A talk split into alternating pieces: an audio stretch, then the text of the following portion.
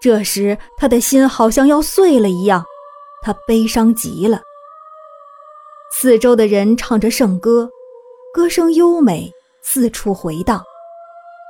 约翰内斯的眼里充满了泪水，他哭了，在悲伤中痛哭一场对他有好处。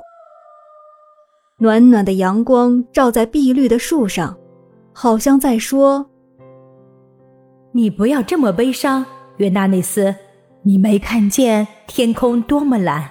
你的爸爸现在已经在上边，在祈请仁慈的上帝永远保佑你。”约翰内斯说道：“我一定永远从善，我便可以到天上和爸爸同在。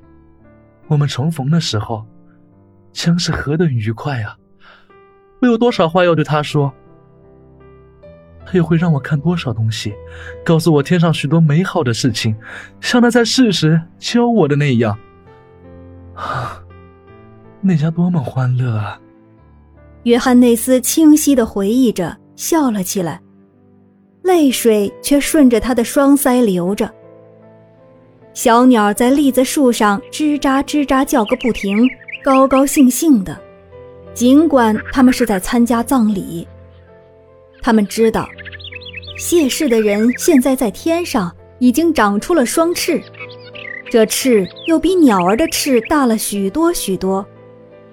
谢氏的人现在很幸福。因为他在人世间时总是那么慈善，他们为此很高兴。约翰内斯看见鸟儿从绿树上飞走，飞向远方，他也很想随他们一起飞走。不过，他先为爸爸做了一个木十字架，要立在爸爸的坟前。傍晚，当他把十字架带到坟前的时候。坟已经由沙和花装点起来。那是些不认识的人安放的，因为那些人非常敬爱这位逝去的长者。第二天清晨，约翰内斯打好一个小行李包，在腰带里装好了他的全部遗产，总共五十个银币和几个小银毫。他要带着这些闯世界。不过。他首先走到教堂墓地去看爸爸的坟墓，他祈祷着，说道：“主啊，再见了，亲爱的爸爸，我一定永远做一个好人。你可以安心的祈求仁慈的上帝，保佑我万事如意。”约翰内斯经过田野，花儿都沐浴在和暖的阳光里，随着微风摇曳。